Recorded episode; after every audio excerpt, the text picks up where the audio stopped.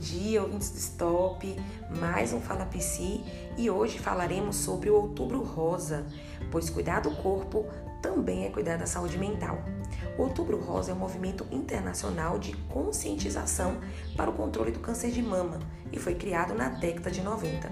O objetivo dessa campanha é estimular o autoexame, além de proporcionar às pacientes e seus familiares apoio emocional.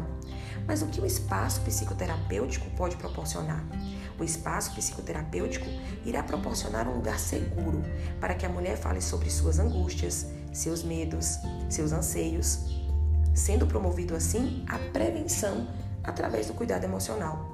Mas caso já haja um diagnóstico, essa mulher e familiares terão um lugar de acolhimento durante e após o tratamento. O psicólogo é sim um profissional capacitado para ajudá-la a enfrentar, através de técnicas, as situações adversas do dia a dia. Por isso, se toque, faça psicoterapia. Instagram, Psi Mônica Pereira e até a próxima!